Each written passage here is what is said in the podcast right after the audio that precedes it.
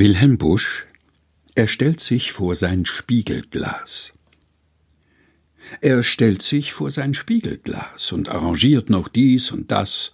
Er dreht hinaus des Bartes Spitzen, sieht zu, wie seine Ringe blitzen, probiert auch mal, wie sich das macht, wenn er so herzgewinnend lacht, übt seines Auges Zauberkraft, legt die Krawatte musterhaft, wirft einen süßen Scheideblick auf sein geliebtes Bild zurück, geht dann hinaus zur Promenade, umschwebt vom Dufte der Pomade und ärgert sich, als wie ein Stint, dass andere Leute eitel sind.